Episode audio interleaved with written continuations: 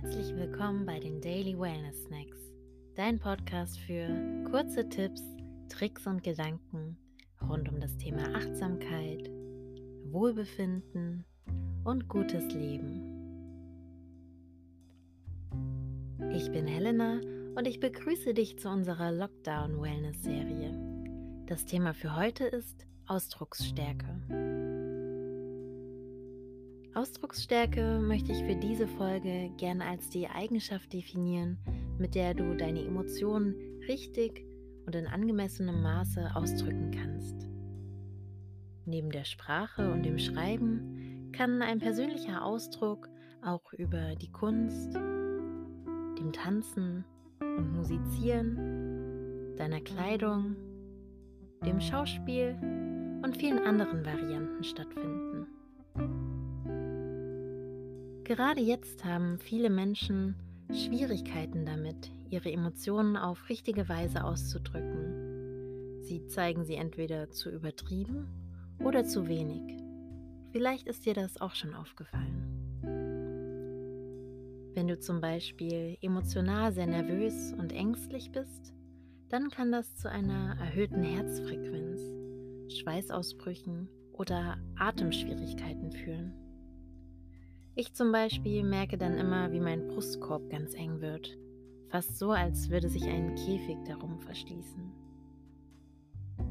Wenn wir aber einen Weg finden, unsere Emotionen und Gedanken mit Klarheit zu kommunizieren, sie mit Hilfe eines Mediums wie zum Beispiel der Musik zu kanalisieren, dann können wir diese Emotionen verarbeiten und uns im Reinen mit uns selbst fühlen. Das wiederum hilft uns dabei, aufmerksam zuzuhören und aufgeschlossen gegenüber anderen zu sein. Deswegen rufe ich dich heute dazu auf, teile deine Gedanken und Emotionen mit anderen. Das kann natürlich auf ganz unterschiedliche Art und Weise sein. Hier sind ein paar Tipps dafür. Idee Nummer 1.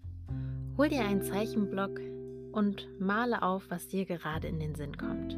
Das kann ganz frei sein und ergebnisoffen. Idee Nummer 2.